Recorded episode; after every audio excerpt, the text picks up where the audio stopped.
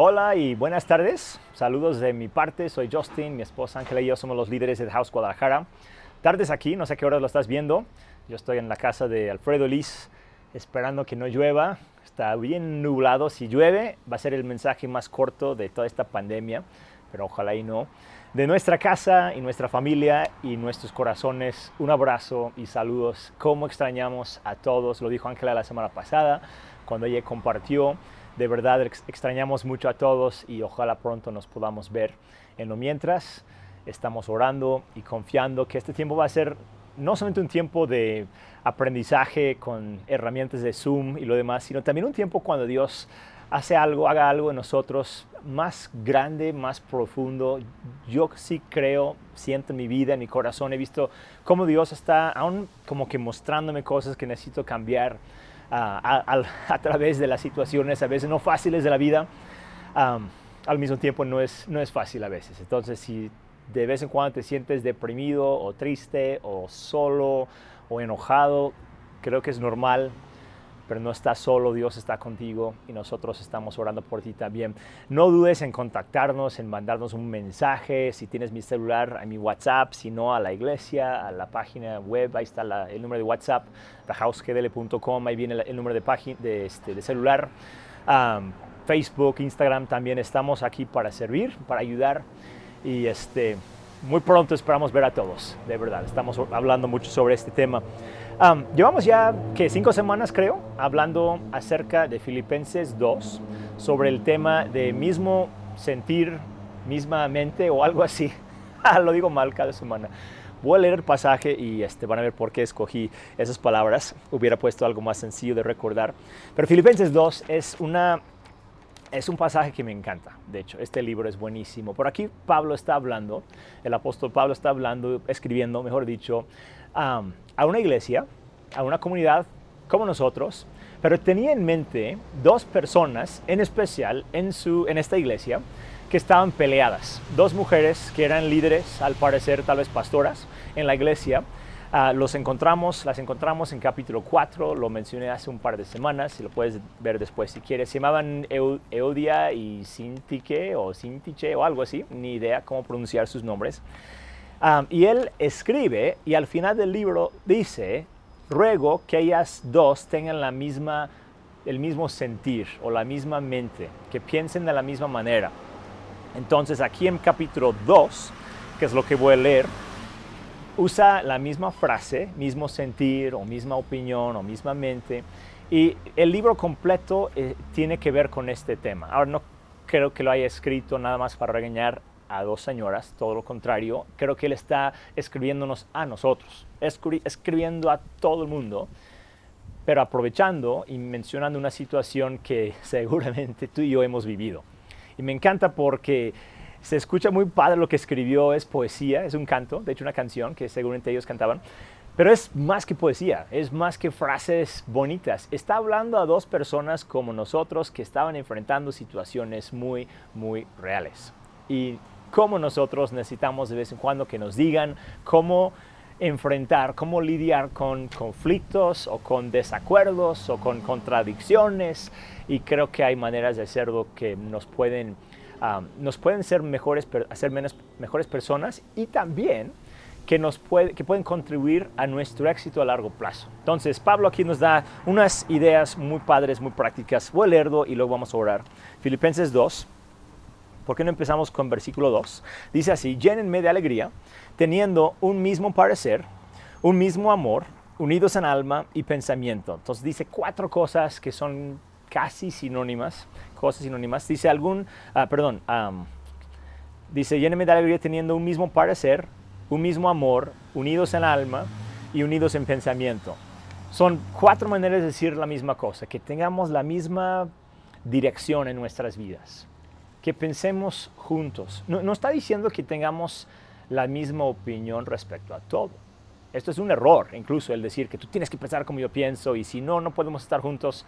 Ni en la familia podemos estar de acuerdo siempre, ni en la escuela, ni con los compañeros de trabajo. Siempre hay diferencias de opinión, diferentes perspectivas, diferentes ah, formas de evaluar algo, diferentes conclusiones. Eso es normal, eso es sano, eso es la meta el poder tener diferentes consejos de diferentes fuentes, pero podemos pensar hacia, la misma, hacia el mismo rumbo.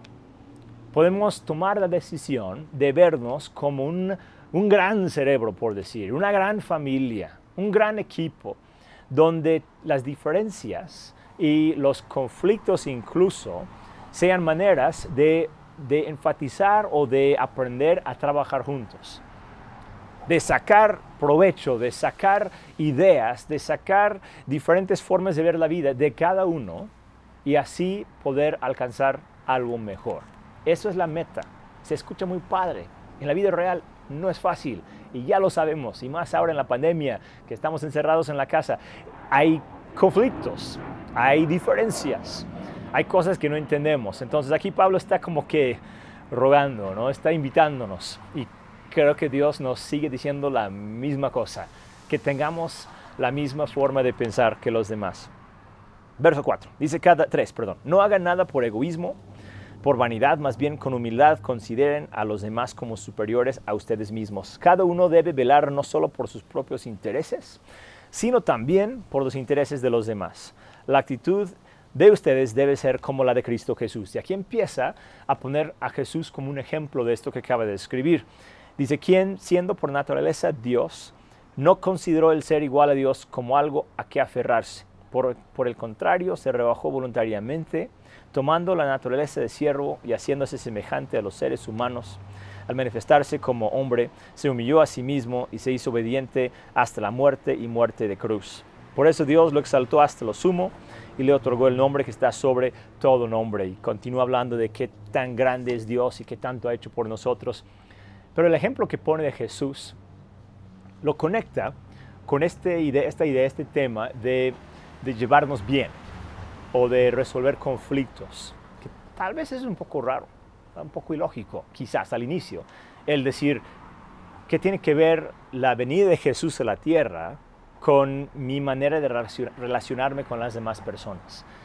Creo que es una super ilustración de la actitud que necesitamos. De hecho, es muy muy bonito, muy padre, como, como Pablo toma algo que es muy teológico, algo que tiene que ver con nuestra salvación y lo pone en términos muy prácticos de cómo tú y yo podemos llevarnos mejor con las demás personas. ¿Por qué no oramos? Si me acompañas y vamos a empezar con esto, quiero hablar no muy largo, no mucho tiempo, pero algunas cosas muy prácticas, muy sencillas respecto a este tema de poder tener el mismo sentir y el mismo amor.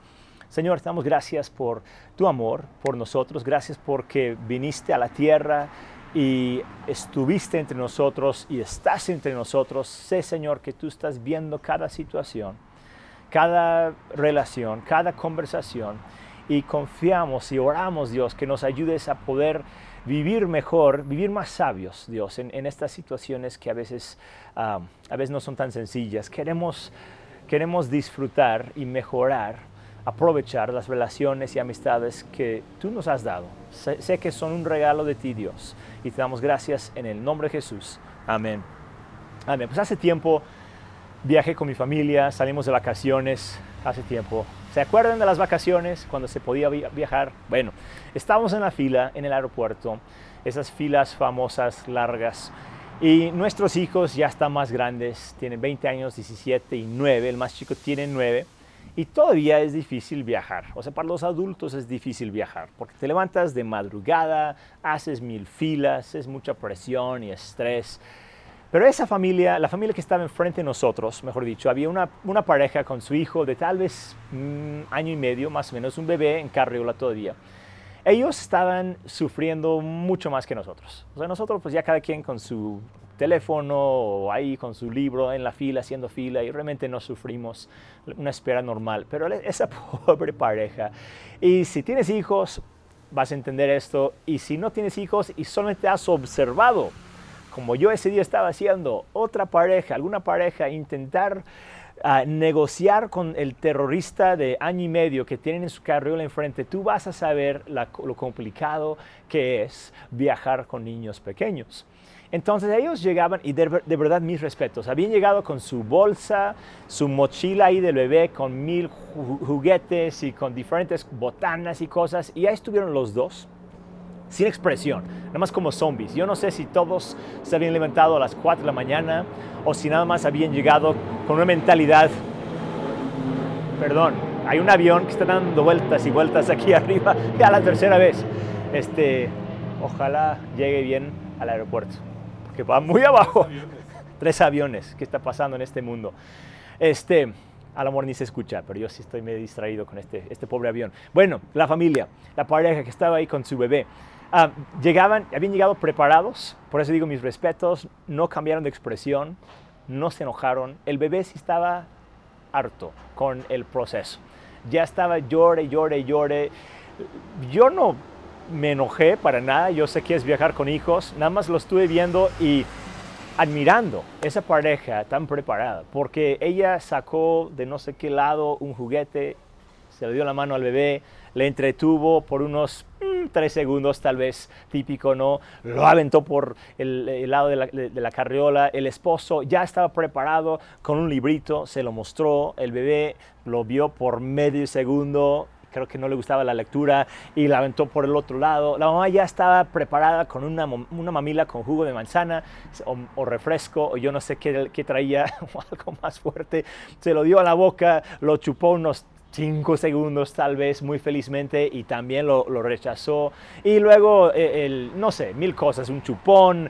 Este por fin sacaron la arma secreta de todos los padres que viajan un iPad en su funda de plástico de hule súper protegido y se lo dieron en la mano. Yo creo que duró unos 20 segundos tal vez y el niño lo estaba como que empujando. En eso los dos al mismo tiempo voltean a ver, yo creo que buscando otras trampas y trucos y estrategias, pero al mismo tiempo ninguno estaba viendo y el niño agarró el iPad y lo aventó al piso y yo nomás lo, lo vi caer como en cámara lenta, en un iPad al suelo. Todos sabemos cómo se ve después de esa experiencia.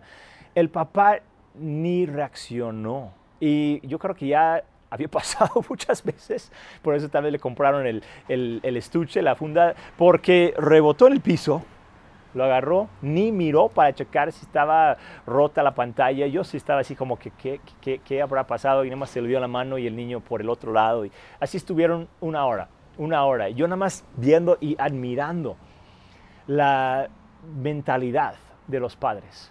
En ningún momento los vi frustrados. Tal vez por dentro. Yo sí he estado frustrado en situaciones como esas varias veces, entonces yo sé cómo es. Pero ellos llegaban, habían llegado al aeropuerto preparados. No solamente con su mochila de juguetes y de botanas y de mamila y iPad, habían llegado preparados emocionalmente por el viaje, por la experiencia. Iba a decir lucha, pero yo creo que llegaban pensando esto va a ser complicado, pero lo entendemos, es un bebé, pobrecito, lo, hicimos madrugar, o sea, ¿qué culpa tiene, no? Es decir, lo trataban con empatía, lo trataban con inteligencia emocional. Llegaron al lugar, a la fila, sabiendo que no iba a ser fácil. Llegaron para servir, con la idea de dar sus vidas, o por lo menos su tiempo, su atención total a ese bebé. No querían estar ahí haciendo llamadas, no estaban jugando en sus, en sus propios teléfonos, no estaban haciendo nada menos servir las necesidades de ese niño. Creo que a veces en la vida nosotros necesitamos adoptar esa mentalidad de servicio. Es lo que Pablo aquí está diciendo acerca de Jesús. Él no se quedó en el cielo diciendo de lejos, deben de cambiar esto, deben arreglar el otro, están mal aquí, están mal allá vino con nosotros para ilustrar, primero para aprender. Y si se escucha raro, yo sé decir que Dios aprende, pero por algo Jesús dijo, yo necesito estar entre ellos. Necesito dar mi vida no solamente por ellos, sino estar entre ellos primero para tomar sus cargas y entender sus luchas y ver su sufrimiento. Así dice la Biblia que tenemos un, abogado en el cielo que nos entiende porque vivió lo que tú y yo vivimos. Y la razón por que Pablo nos dice, hablando de temas de convivencia y temas de acuerdos y armonía y unidad fraternal, la razón por que Pablo, Pablo dice, y ah, déjeme hablar acerca de Jesús. es porque estos temas de llevarnos bien, o de hablar unos con otros, o de confrontar cosas, o, de tener discusiones y pleitos y debates, si, si lo podemos hacer con la mentalidad que Jesús mostró, vamos a aprovechar de las diferencias, no ser divididas o divididos por ellas. Y cuando Pablo está escribiendo, es lo que él estaba diciendo, en vez de cada quien por su lado, no estas dos señoras y todos los demás como que divididos y partidos y cada quien, no, pues yo con ella, yo con él, yo no estoy de acuerdo, como a veces pasa en redes sociales, ¿no? Que andamos todos opinando y criticando, que está bien, hay que hacerlo, pero a veces lo hacemos, o la gente lo hace, con tanta, como, no quiero decir arrogancia, pero por lo menos con tanta falta de empatía. Nunca han vivido lo que alguien más está viviendo, nada más están lanzando crítica y aventando opiniones y como que diciendo, descalificando ideas y diciendo que no, pues lo que estás pensando está mal. Y creo que Dios quiere ayudarnos a, vivir diferente, a pensar diferente, mejor dicho, porque si pensamos diferente, vamos a vivir diferente. Si pensamos como siervos, si pensamos como equipo, vamos a vivir como equipo. En vez de pelear como, como enemigos, ¿no? en vez de pelear como gatos y perros, vamos a poder decir, estamos intentando hacer la misma cosa, casi la misma cosa. Estamos enfrentando cosas parecidas, pero diferentes. Entonces tu opinión es válida y tu, temor es válido y, tus ideas, tus palabras, hay que escucharlas y hay que tomarlas en serio, hay que tomar tiempo para, poder comprender por, por lo menos lo que cada uno está diciendo y entonces, juntos, tomar una decisión que va tal vez no agradar a todos, pero por lo menos va a servir a todos. Y es bien complicado. Y yo quisiera sentarme aquí y decir, mira, aquí están los cinco pasos para alcanzar la unidad en 10 minutos es una lucha de toda la vida, yo creo. No hay tal vez nada más difícil o pocas cosas más difíciles que tener que escuchar a alguien criticarte. Si te ha pasado, tú sabes, ¿no? Que alguien venga a decirte, no estoy de acuerdo, creo que lo hiciste mal, tú qué estás haciendo, como que el no tomarlo personal, el no tomarlo como una crítica contra mi persona es bien difícil. Y más porque lo dicen luego con emoción y a veces con acusaciones. Y a veces sí es a propósito medio personal lo que dicen. ¿Y cómo podemos ante esas situaciones mantener una actitud sana? Pues es como Jesús, siendo humildes y siendo siervos. Y nos pone el ejemplo. Qué padre ejemplo. Yo no lo alcanzo todavía, me falta mucho todavía. Y creo que a todos. Pero es nuestra meta, es nuestro ejemplo, el ver que Jesús, siendo Dios, no sentía esa necesidad de defender su opinión o sus derechos o su reputación. No dijo, ah, yo soy Dios, ¿cómo van a hablar de mí así? Yo soy Dios, me tienen que tratar bien. Yo soy Dios, me tienen que hacer caso. Así pensamos en Dios, ¿no? Pensamos, ay Dios, hay que adorarlo, hay que servirlo, hay que amarlo. Y, sí, la Biblia habla de eso, pero cuando Cristo vino a la tierra, ¿cómo vivió? La mayor parte del tiempo no le andaban diciendo, wow, es Cristo, es Dios, hay que alabarlo, en una o dos ocasiones. Pero generalmente lo que hacían las personas con quien él tuvo contacto fue exigirle o corregirle o, demandar cosas o pedir cosas o perseguirle para recibir algo de él, vino a servir. Vino a servir, le rodeaban las personas queriendo sanidad, queriendo ayuda, la misma gente que tiempo después lo crucificó y él bien que lo sabía. Y todavía lo sirvió con un corazón tan genuino y generoso. Por eso digo, nos falta mucho, hay que crecer mucho todavía. Pero nosotros a veces, y lo digo como confesión, ¿no? que lo hago yo también, que quiero defenderme, me vienen a atacar, me vienen a corregir y yo, no, pues es que tú también estás mal, ¿no? Y, es que tú no entiendes y yo el otro. Y, y, hay momentos para hacer eso, de verdad, hay momentos, para, pero, pero bien, con la motivación correcta. Si mi primera reacción es, no, pero tú también estás mal, entonces no he recibido la palabra, no he escuchado el mensaje. Si lo primero que hago es sentirme ofendido, entonces mis emociones están dirigiendo mi vida. Y lo que puedo hacer, lo que debo hacer, es asumir, es recibir la mentalidad de siervo, la mentalidad humilde de Jesucristo mismo y decir, ok, déjeme servir primero a esa persona. Tal vez servir es escucharlo, pensar qué está diciendo, evaluar mi vida, quizás hacer preguntas a algunas personas más para ver si es verdad o no, y luego regresar y decir, no estoy de acuerdo. o sea, ya hice todo, evalué todo y yo creo que no estoy mal en esto, por lo menos no al grado que tú estás diciendo. Tal vez va a ser eso. Pero primero es escucharlo, aun si por respeto nada más, por dignidad humana nada más. Y muchas veces lo que encontramos es que en todo el rollo que dijo hay algunas cosas donde sí tiene razón, donde sí podemos cambiar y mejorar. Y creo que hay tres cosas muy sencillas, muy breves, que debemos escuchar de la gente. Debemos tratar de, como que de, de aprender o de sacar de ellos. No es lo primero que dicen. Cuando vienen y atacan o vienen y critican o cuando los vemos poner cosas en redes o escuchamos que andan hablando mal de nosotros con alguien más, lo primero digo es como que escuchar críticas y ataques y ahí va el contraataque. Nadie, nadie va a hablar así de mí. Cosas así, más cuando es un empleado, ¿no? O tu roomie, o algo, alguien en tu vida que dice, no, pues, ¿por qué me está tratando así? Pero hay tres cosas que debemos por lo menos tratar de entender para poder responder bien. Y luego, si tú ya sabes estas tres y tienes que responder diciendo, no, no estoy de acuerdo, tú, tú debes de cambiar, no yo, yo creo que por lo menos lo vas a poder hacer ya con la satisfacción y con la sabiduría de haber investigado bien. Número uno es saber su temor, entender sus temores. ¿Cuáles son las cosas que esa persona está viendo, las amenazas que esa persona está viendo en el futuro? Porque lo más seguro, si está así agresivo y enojado, lo más seguro es que hay algo que está intentando evitar, algo que le da miedo.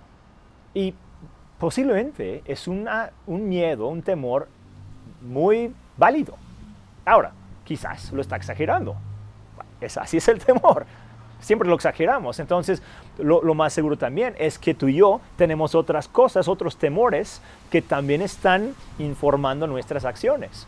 Entonces yo estoy diciendo, ah, hay que hacer esto, pero es porque no quiero perder algo, no quiero olvidar algo, no quiero sufrir algo. Y la otra persona también, y son cosas diferentes y las dos son válidas. Y si puedo ayudar a esta persona a que me diga lo que, lo que teme, su miedo, hasta preguntando, oye, ¿cuál es el temor? ¿Qué es, el, qué, qué es la amenaza? ¿Qué es lo, lo, peor que podría suceder en esto? Y, y, hacer que me hable lo que está pensando. A lo mejor voy a terminar diciendo, wow, tienes razón. Hay que ver una solución que toma en cuenta ambos temores. O tal vez puedo ayudarle a lidiar con ese temor y, y ver que no es lo que está pensando. ¿Sí me explico? Es, es, como que hacer que hable de sus temores. La segunda cosa, que hable de su dolor. Es bien difícil eso, porque generalmente no queremos escuchar el dolor ajeno, que es, es incómodo.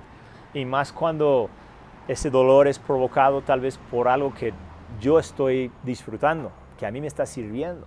Entonces, si el sistema actual en mi empresa, en mi familia, en, mi, en el mundo, si, me, si, a mí me favorece, pero a alguien más le está afectando, no voy a querer escuchar su dolor porque como que servir eso y cambiar eso a lo mejor va a provocar dolor en mi propia vida.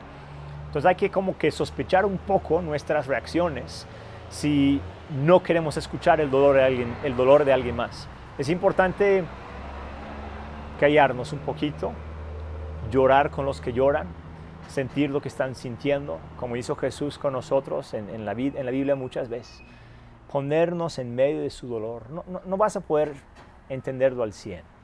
Yo no puedo entender lo que alguien está viviendo ahorita mismo, un huracán en, en los Estados Unidos. Yo, yo, nunca he vivido un huracán, yo no sé todo lo que están viviendo, pero puedo tratar de imaginarlo. No he vivido las experiencias de racismo o de prejuicios de género, otras cosas que algunos han vivido. Quizás algunas cositas que me permiten medio entender. Pero mi, mi meta, mi, mi, la humildad del servicio debe obligarme, debe inspirarme a tratar de comprender el dolor ajeno. Y al hacerlo todo cambia. Cuando comprendo el dolor Y cuando comprendo los temores de otras personas, como que ya les entiendo mejor. Ya automáticamente siento cierta empatía con ellos. Por lo menos, aun si no estoy de acuerdo, aun si sigo en desacuerdo total con sus ideas locas, por lo menos entiendo sus motivaciones. Y la tercera cosa, rapidito, entonces uno es temor, uno es dolor, otro es sus metas, sus sueños, sus deseos, qué está intentando lograr. Porque esto habla de sus prioridades y sus valores. Esa persona, igual que yo, está mirando el futuro, está pensando en algo que quiere alcanzar en la vida y, le motiva. Y si mi idea está tumbando lo que esa persona quiere alcanzar o amenazando lo que esa persona quiere alcanzar, pues con razón va a resistir mis ideas. Pero si puedo escuchar también su, meta, su visión, a lo mejor podemos encontrar una tercera opción, que tome en cuenta los dolores de ambos, y los temores de ambos, y los valores de ambos, o las metas de ambos. Podemos juntos alcanzar un mejor futuro. Eso es lo que Jesús hizo con nosotros. Es lo que sigue haciendo con nosotros. Y creo que es importante entender que lo sigue haciendo día tras día tras día en nuestras vidas, nuestras metas y, nuestras, ah, estos propósitos y esta unidad que estoy describiendo, que Pablo está diciendo, no es algo humano, no es algo que tenemos que nada más tú y yo sentarnos y a ver cómo lo hacemos y vamos a hacer reglas y, y ver cómo vivimos, sino podemos entender que Dios está con nosotros, el Espíritu Santo está en nosotros nos está uniendo. Estamos trabajando juntamente con Dios para lograr un futuro que es mejor que, el futuro de cada uno por separado. No sé si alguien, si tú estás viviendo ahorita una situación con roomies o has vivido en tu vida con roomies, es una situación muy única en la vida. De hecho, yo toda mi vida he vivido con alguien. Yo nunca he vivido solo de hecho, desde el vientre, porque soy gemelo, compartí ese vientre con mi, hermano y después toda mi adolescencia hasta la prepa estuve en el mismo cuarto con él, salí, fui a estudiar la universidad, universidad tuve varios roomies y después me casé. Y llevo 22 años con la misma roomie, la mejor de todas. Es mucho mejor casarte que tener roomies si puedes, si tienes oportunidad. Pero vivir con roomies es muy único, muy especial porque somos compañeros no hay una autoridad que alguien puede decir tú tienes que. Es más bien una negociación. Son momentos, y, lo veo paralelo con la vida en comunidad, en el trabajo, en la iglesia y en con, con los vecinos también, en muchas partes, es el tener el poder, el privilegio de poder recibir de otras personas y contribuir a otras personas no con jerarquías, no con reglas a veces, si hay reglas en el coto, en la casa tal vez, pero hay tantas oportunidades para poder decir, ¿y tú qué piensas? ¿Y por qué lo piensas? ¿No? Y explícame, ¿por qué tomaste esa decisión? En vez de llegar con regaños y con acusaciones y con las emociones heridas ¿no? y lastimadas poder llegar con alguien y entender que es un ser humano con dignidad, con inteligencia, con experiencias propias, no las tuyas. Y necesitas lo que esa persona trae a la conversación. Y también esa persona te necesita a ti. La clave para eso, para esa conversación, es poder entender que estamos sirviéndonos los unos a los otros al final de cuentas, lo que él o ella recibe, si es un roomie, si es en mi familia, si es en mi trabajo, las ventajas o los alcances o el crecimiento de alguien más, al final de cuentas a mí también me van a beneficiar. Al mismo tiempo, lo que, lo que yo recibo, lo que yo contribuye, beneficia, beneficia a las demás personas. Y hay momentos para luchar por lo mío, por explicar y, decir lo que yo estoy pensando. Hay momentos para decir yo no puedo callarme porque yo creo que tengo la razón. Pero también hay momentos para hacer que alguien más hable y tal vez yo ceder el espacio y, callarme por un tiempo más. Y yo no puedo decirte cuándo hablar y cuándo callarte. No puedo, ni en mi vida lo, lo sé a veces. Pero lo que sí sé es que en todo momento, si estamos sirviendo y si somos humildes, las dos características que Jesús ilustra aquí, ser humilde para ceder reputación, para ceder espacio, para, para no defenderme y con esa idea de servir. A ver, ¿en qué te puedo servir? ¿Cómo puedo ayudar? ¿Cómo puedo aprender de ti? De verdad, vamos a crear una cultura donde se puede intercambiar ideas, donde se puede hablar de inconformidades, donde nadie se siente atacado y todos se sienten apreciados. Yo quiero ver eso en mi familia cada vez más. Yo quiero ver eso eh, con las personas que me rodean cada vez más, pero es, una, es un reto, no es fácil. La solución es, como dice Pablo, seguir a Cristo, aprender de Él, conocer de Él. Y mire, quiero terminar orando, pero si tú a veces te has sentido, no sé, ahora en esta pandemia, un poco, tal vez un poco frustrado, un poco solo. Ahorita he estado hablando mucho acerca de nosotros ceder y nosotros servir y nosotros dar. Pero ¿sabes algo? Jesús que vino a la tierra y hizo todo eso, no lo ha dejado de hacer. Nos sigue sirviendo, nos sigue amando sigue dando lo suyo por nosotros, sigue viéndonos en nuestro estado de dificultad. Y quiero terminar orando, sí, por unidad, orando por humildad en nuestras vidas, pero quiero orar también que tú y yo sintamos y creamos en un Dios que nos sigue ayudando, que nos sigue sirviendo, porque tal vez es lo que necesites escuchar ahorita. Yo sé que es lo que yo necesito escuchar ante pérdidas, ante confusión, ante diferentes situaciones de la vida. Yo quiero amar más y quiero servir más, pero también quiero en la noche saber que estoy bien y que estoy seguro y que estoy en las manos de Dios. Y es lo que la Biblia nos promete mil veces. Dios te está viendo, amigo, te está sirviendo, te está protegiendo y ayudando. Y es precisamente por eso esa seguridad, esa confianza que tú puedes tener en Dios. Es precisamente por eso que tú y yo podemos también amar a las demás personas. Porque Dios nos defiende y Dios nos protege y Dios nos ha bendecido tanto. Y con tanto que tenemos podemos estar tranquilos y también podemos ser generosos. ¿Por qué no oramos para terminar este tiempo? Dios, gracias por tu generosidad. Gracias porque nos has dado tantas oportunidades y y tantos amigos. A veces no sabemos cómo enfrentar situaciones de conflicto o de regaño o de corrección. Pedimos Dios humildemente tu sabiduría y tu paciencia en esos momentos difíciles que, ayude, que nos ayudes a servir más y a, pelear menos, Señor, a, a escuchar más y a hablar menos. Queremos aprender, queremos crecer, queremos ser mejores juntos aparte, Dios. Queremos aprovechar de los dones y talentos y las opiniones que tú has puesto y has dado a personas en nuestras vidas. Y oramos también, Dios, que tú nos ayudes a depender de ti y a confiar en ti. Si hay alguien que está viendo este video, que está pasando por momentos de pérdida o de amenaza o de sufrimiento, tal vez soledad, tal vez depresión, Dios, pedimos y oramos juntos por cada necesidad. Oramos que tu poder y tu apoyo sea nuestra, nuestra vida todos los días, Señor, que podamos ver tus manos y tu mano obrando en nuestras vidas. Damos gracias por, por tu presencia, Dios, gracias por tu amor, gracias por las familias y amigos que tenemos. Te damos gracias en el nombre de Jesús. Amén.